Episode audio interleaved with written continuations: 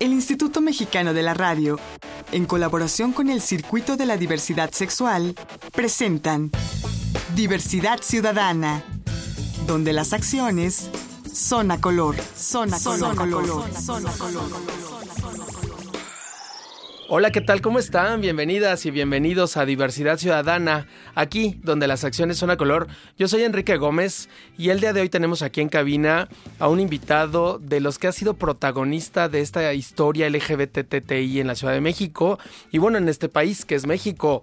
Él es David Sánchez Camacho. ¿Cómo estás, David? Muy bien, Enrique, muchas gracias por la invitación. Gracias por estar aquí. Bueno, pues tú tienes un currículum bastante amplio, ¿no? Has sido diputado local, diputado federal, fuiste fundador del PRD, eres activista por los derechos humanos, ya eres abiertamente gay. Desde el 2000 aproximadamente soy gay y fue totalmente, pues casi casi de fuerza. Era de closet y tuve que salir.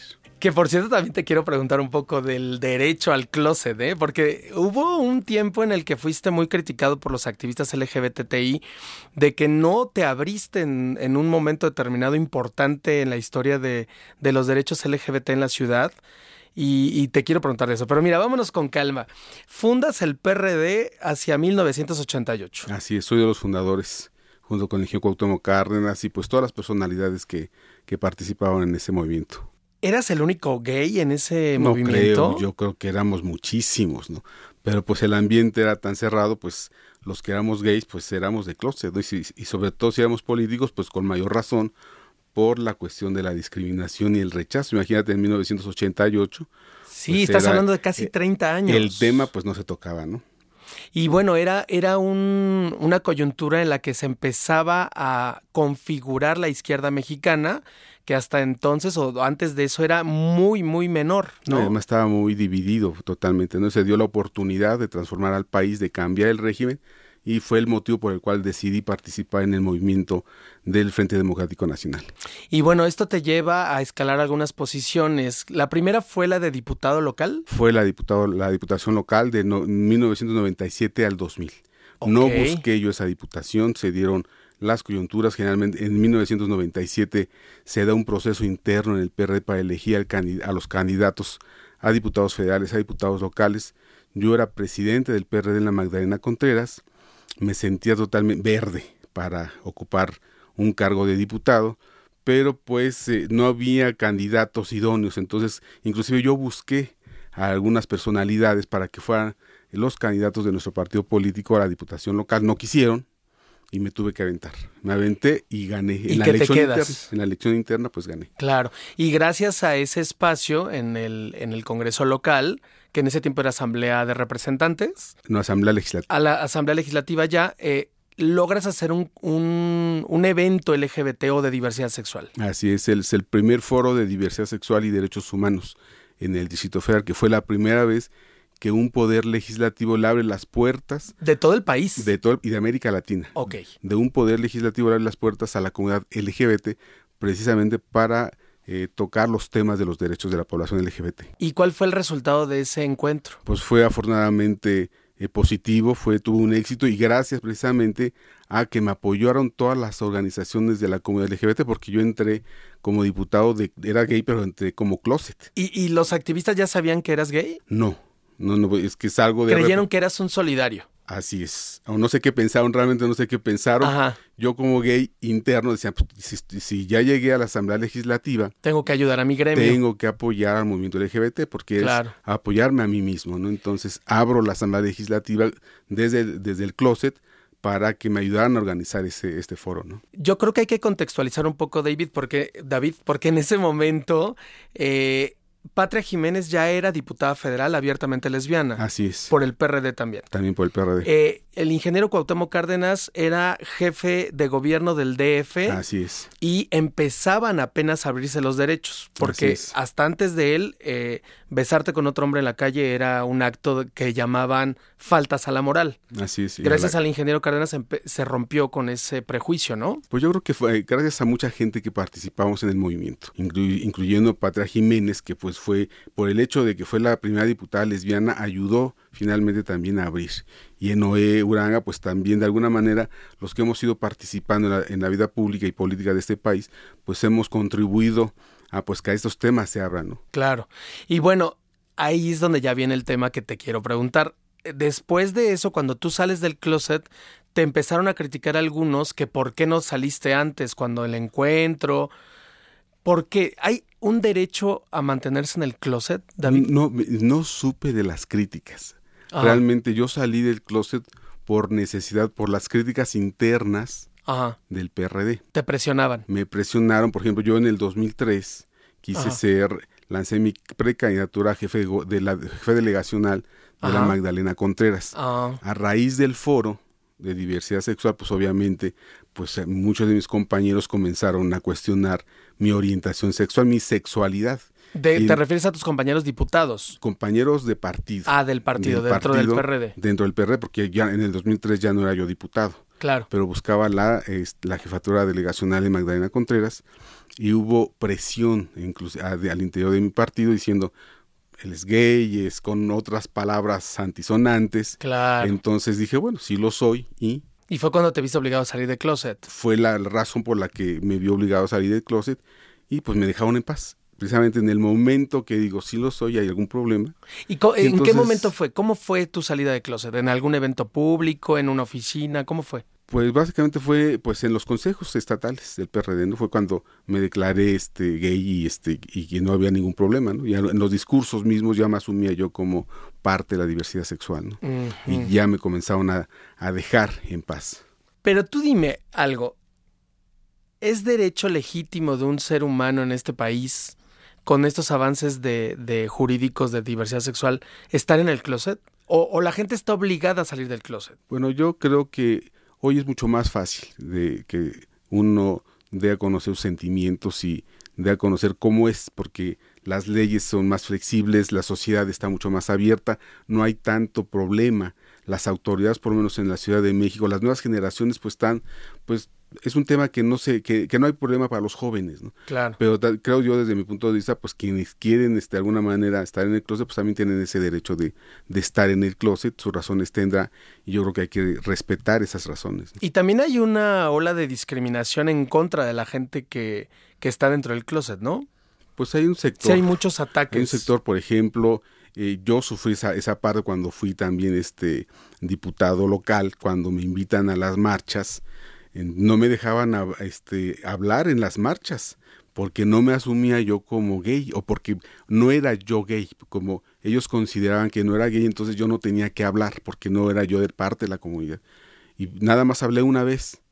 De seis años que he estado yo como diputado me han permitido hablar solamente una vez y lo respeto. ¿Y te refieres a la marcha del orgullo LGBTI? En la marcha del orgullo LGBT, ¿no? Pero lo respeto, tampoco me voy a estar peleando, ¿no? Finalmente hay un grupo que organiza las marchas y a mí, yo, a mí no me gusta ser factor de división. Finalmente, si no me quieren invitar, bueno, pues adelante. Lo importante es de que eh, la marcha este, continúe y, este, y que todo el mundo comience a desarrollarse. Claro. Y bueno, de aquí saltamos hasta el momento en el que fuiste diputado federal. ¿Cómo se dio ese proceso? Bueno, primero eh, busqué ser consejero nacional Ajá. del PRD. ¿Estamos hablando de qué año? en el 2006. En el 2006. Yo salí como diputado local en el 2000. Fueron seis años un poco difíciles, pero finalmente este, pues eh, el tema de la diversidad sexual afortunadamente me ayudó a que me conociera mucha gente en el Distrito Federal y en, otras partes del país y lancé mi planilla gay para el Consejo Nacional, es decir, y armé una planilla para el Consejo Nacional de puras lesbianas y gays. Ajá. Y llegamos al Consejo Nacional. Ok. Llegamos al Consejo Nacional y ahí en el Consejo Nacional ya pude, pude defender este, la posibilidad de que hubiera un, una diputación gay, ya sea para una lesbiana o para un gay, ¿no? Y fue cuando el partido me invitó o me propuso o me apoyó todas las fracciones parlamentarias, perdón, todas las fracciones o todas las corrientes del PRD. Las corrientes internas del PRD. Sí, todas las corrientes internas del PRD me apoyaron para que yo pudiera ser el diputado, diputado de la diversidad sexual. Y llegaste al Congreso. afortunadamente, esto iba en el número 17 de la planilla de diputados plurinominales y llego. Oye, y en ese momento que llegas, ¿cuáles son tus grandes hitos como diputado federal en, materia de diversidad sexual? Bueno, pues los temas principales fue el tema de los derechos de, las mujeres y los hombres transgéneros y transexuales. fue un tema que a mí me importó muchísimo porque era cuando llego a la, a, la, a la Cámara de Diputados Federal, pues comienzo a convivir y a participar con muchas mujeres y hombres transgéneros y transexuales y pues alguna aunque yo era gay ya era ya fuera de closet pero apenas me, me, daba cuenta de cómo estaban sufriendo y siendo discriminados las mujeres y los hombres transgéneros y transexuales. Entonces me ayudaron una persona me ayudó a, crear una, una, propuesta de ley de las mujeres transgéneros y transexuales y fue y bueno además el tema del el tema de la discriminación propuse también el tema del 17 de mayo como día nacional de lucha contra la homofobia que afortunadamente increíblemente todos los partidos políticos hasta el PAN apoyó. Claro en aquel momento. En aquel momento pero bueno, se tardó un rato en ser decretado, ¿no? Así es. Ahorita nos vamos a platicar de eso. Pero bueno, eh, entonces tus logros eh, más importantes como diputado federal son el tema trans. El tema trans, básicamente. Y el tema eh, de lucha contra la discriminación. No, y además de alguna manera, pues este, el tema de, de, los derechos de la población LGBT, también los, los propuse a nivel Latinoamérica. Por ejemplo, la, la Cámara de Diputados me propone como un diputado parlan parlatino. Como diputado de parlatino me envían al Parlamento Latinoamericano y en esos este en esos parlatinos pues defendí también la propuesta del, de los derechos de la comunidad LGBT y el tema de la educación de la sexualidad, por ejemplo. También cuando fui diputado federal, uno de los temas que más me importó fue el tema del derecho a la educación de la sexualidad, que lamentablemente, pues, bueno, se aprobó, pero en la Cámara de, de Senadores se, este, se, le dieron para atrás. Se congeló, se congeló básicamente. Y sigue siendo un gran pendiente. sí, no sé, yo que también me interesa muchísimo el tema de educación de la sexualidad y que he tocado el tema también de los derechos de la población LGBT, como que es más difícil y es más complicado el tema de la educación de la sexualidad. Sí, claro. Realmente yo he querido meter el tema de la educación de la sexualidad y me ha costado muchísimo trabajo. He tenido muchos enfrentamientos y mucha resistencia. Sí. Eh, eh, fue mucho más fácil el tema de los derechos de la población LGBT porque hubo debate. Acá no hay debate, hay silencio básicamente. Entonces eso es lo difícil. ¿Y cómo ha cambiado el, país en estos 10 años desde la última vez que fuiste diputado, David? Pues Pero platícamelo regresando del corte, ¿te parece? Claro que sí. ¿cómo? Estamos platicando con el activista de los derechos humanos, David Sánchez Camacho. Yo soy Enrique Gómez, esto es Diversidad Ciudadana, aquí donde las acciones son a color. No me tardo nada. Regresamos. Estás escuchando Diversidad Ciudadana. Regresamos. Estás escuchando Diversidad Ciudadana. Continuamos. La recomendación. La recomendación. La recomendación. Y en esta sección de la recomendación, le tengo que preguntar a mi invitado de hoy, el activista David Sánchez Camacho, pues que nos dé la suya. Una película, un libro, una obra de teatro, un disco. Bueno, pues a quien les gusta la política, yo les recomiendo el libro del príncipe de Maquiavelo, que es una obra de artes, son las bases para aquellos que quieran participar en política, pues cómo eh, manejar a veces las situaciones. ¿no? Una película que me llamó mucho la atención, no recuerdo el, director que se llama Cada quien su vida, que es de los años 50 aproximadamente, porque toca todos estos temas de soledad, de la diversidad sexual, por ejemplo. Ah. Entonces, en los años 50, imagínate. ¿Y es, una producción estadounidense? No, mexicana. Ah, mexicana. Es mexicana. ¿Cómo se llama? Se llama Cada quien su vida. Los, es impresionante esa película, me llamó mucho la atención. ¿Y, recuerdas quiénes actúan? no recuerdo, porque son de actores, pero muy viejos. Pero, pues tenemos que googlearla estoy, y este, youtubearla. está excelente, a mí me gustó muchísimo esa película. Pues ahí está la recomendación. La recomendación. Ya regresamos, no nos tardamos nada. Esto es Diversidad Ciudadana, aquí donde las acciones son a color. Yo soy Enrique Gómez. Recuerden que en este programa lo normal es antinatural. Lo natural es la diversidad. Y como estamos hablando de diversidad política, tenemos el día de hoy a David Sánchez Camacho, exdiputado local, exdiputado federal, activista de los derechos humanos, fundador del PRD, pero ya no estás en el PRD, David. No, ya no tengo como cinco años que renuncié al PRD. ¿Por qué renunciaste al PRD? Por la desviación que se estaba dando en el Partido de la Revolución Democrática. ¿En qué sentido? Pues en todo. Básicamente se alejaron eh, y principalmente por las cuestiones internas, ¿no? en, el, sentido de que ya no interesa, ya no interesa mucho la capacidad, la honestidad, eh, la trayectoria, lo que tú estás proponiendo Lo que interesa hoy en el PRD es que seas amigo, compadre, amante de los dirigentes en turno para que puedas tú ser, eh, tener algún cargo de elección popular o este o pertenecer a la administración. Y eso es muy complicado. ¿Y entonces cuál es tu trinchera ahora? ¿Desde dónde vas a estar pues peleando? básicamente desde la ciudadanía. Estoy trabajando desde la ciudadanía. Sociedad civil. Sociedad civil, sobre todo el tema de la educación de la sexualidad, que es el tema que más este, me motiva en estos momentos. Bueno, pues ¿qué te parece si platicamos de eso? A ver, el presidente de la República hizo una propuesta para eh, llevar a nivel nacional el matrimonio igualitario. ¿Qué piensas de esa propuesta? Bueno, yo en primer lugar creo que fue por ser de por quien viene del presidente de la República fue una cortina de humo básicamente. Fue una cortina de humo para ocultar precisamente eh, para, para hacer un escándalo. Obviamente para hacer un escándalo. Como lo que fue, un escándalo. sí, y ocultar pues los problemas de violación a los derechos humanos precisamente en México pues, y otros temas en otros temas sociales como fue el tema es el tema de las reformas este, estructurales eh, la, reforma educativa. Entonces, todos esos grandes problemas, su objetivo fue, pues, por lo menos poner una cortina de humo y que no se, no se, este, no se vieran esos problemas. Ok, esa es la parte como de la mercadotecnia política. Así es. Pero en términos prácticos y reales, ¿ayuda en algo eh, que el presidente esté haciendo esta propuesta? Bueno, por ser el presidente de la República, pues obviamente sí.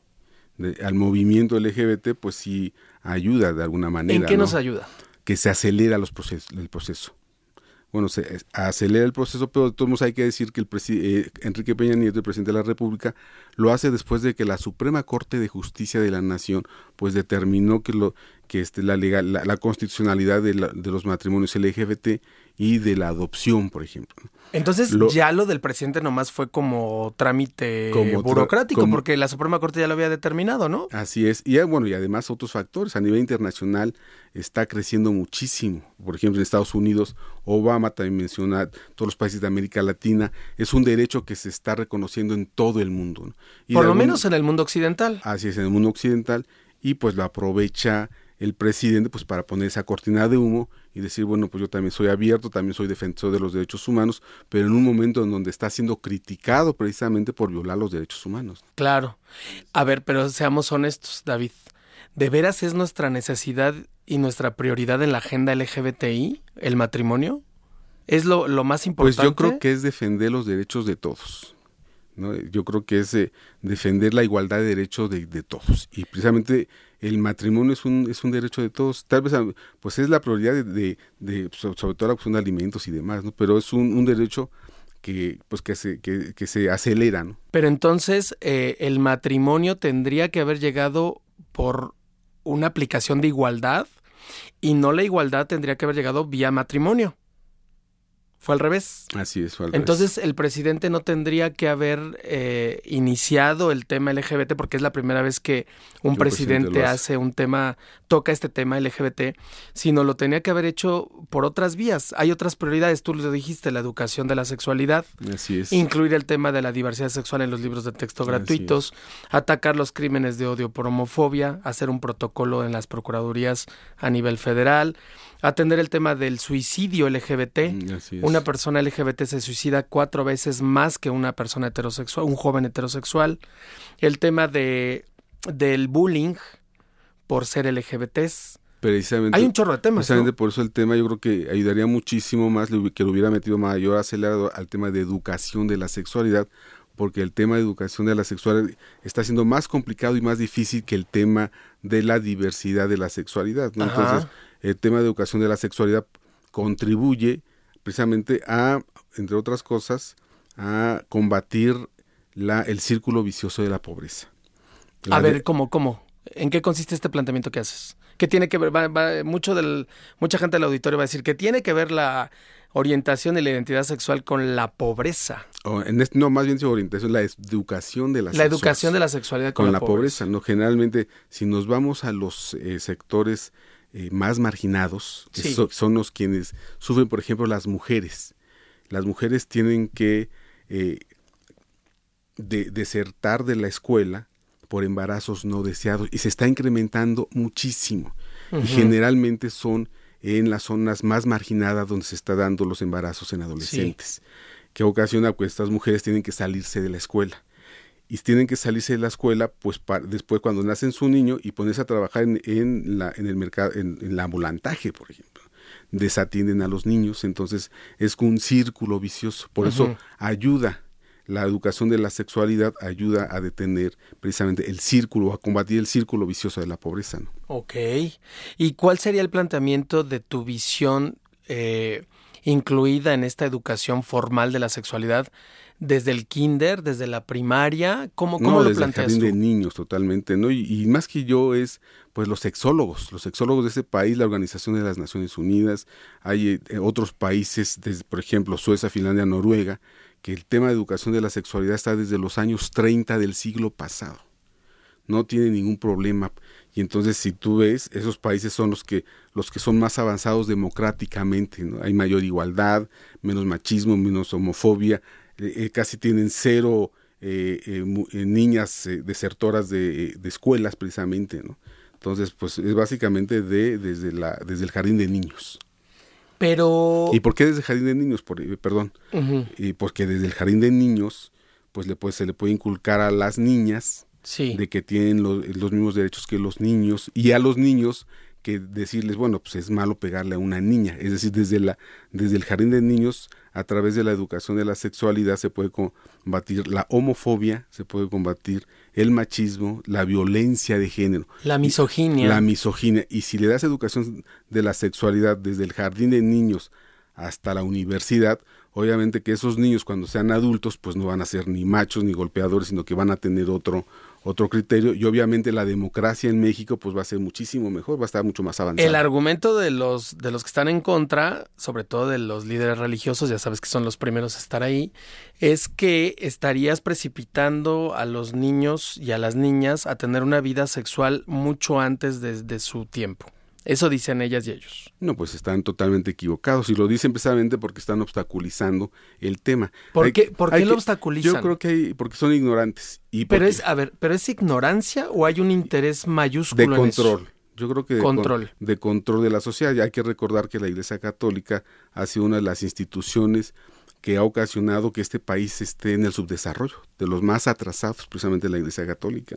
Y finalmente, entre más ignorancia haya, pues la, Iglesia Católica tiene la, mayor posibilidad de controlar este a, pues a la gente, ¿no? Es decir, de tener más seguidores, por lo, tanto más dinero, por lo tanto más poder. Y lo más grave es que algún, por ejemplo, cuando fui diputado federal, que estaba yo tocando el tema, hablo con el subsecretario de este de educación este básica Ajá. y para tocar precisamente para ver el tema de lo que finalmente no lo tocó, pero en el consejo había un sacerdote. ¿Qué tiene que hacer un sacerdote en el consejo de educación? Estamos en un país laico, ¿no? pública. No, bueno, que si, que si Benito Juárez lo viera, se vuelve a morir. Pues se vuelve a morir, ¿no? Entonces, ¿verdad? Pues eh, ahí ves el atraso que hay este, pues, todavía en el país. De siglo y medio, casi. Pues sí, así es. Oye, David, a ver, ¿has recibido algún tipo de amenaza por abanderar esta causa? en, en algún momento siendo diputado local, mm. diputado federal, siendo activista, ¿has recibido alguna amenaza? Porque estos grupos ultraconservadores son muy violentos. Bueno, tuve presión en la diputación local. Eh, Ajá porque fue, la, fue el primer diputado que toca el tema en 1998 y sí tuve, tuve muchísima presión. Pero ¿Quiénes te presionaron? ¿Quiénes? Bueno, pues el cardenal Norberto Rivera, la Iglesia Católica, pues... ¿Pero él, él personalmente? no, no solamente a través de mes, declaraciones, ¿no? Ah, ok. Declara, pues no, es decir, no, no son amenazas, sino presión, ¿no? Va a quedar este de, excomulgado por tocar ese tema, etcétera, pero pues para mí pues no no no es preocupación ese tipo de, de cosas. ¿Tú perteneces a esa iglesia? Pues pertenece ahora me siento no sé, yo medio ateo, pero muchos me dicen que soy hereje, entonces pero no me causa ningún problema si me Vaya, dicen si te, hereje o, claro, sí. no, pero aparte si te excomulgan o no es algo que te tienes sin cuidado. Así es, me tienes sin cuidado. Pero bueno, finalmente eso es una amenaza. Es pues un intento de intimidación. Así es, bueno, sí ahí está claro que... que no me preocupó, pero no dio el resultado porque no me preocupaba. ¿no? Pero sí está claro que los que promueven el odio y la discriminación ya sabemos dónde están. Así es, totalmente de acuerdo. David, muchas gracias por haber estado con nosotros, no, platicarnos de tu trayectoria, de tu visión del tema LGBTI. Él es el activista David Sánchez Camacho. Gracias por haber estado con muchas nosotros. Gracias, Enrique. Yo soy Enrique Gómez, esto es Diversidad Ciudadana, aquí donde las acciones son a color. Gracias por habernos acompañado, les espero en la próxima. Agradecemos la colaboración de Canal G.tv y Foro NH.com. Diversidad Ciudadana, una producción del Instituto Mexicano de la Radio en colaboración con el Circuito de la Diversidad Sexual. Diversidad Ciudadana, donde las acciones son a color, son a color, color, color, son a color.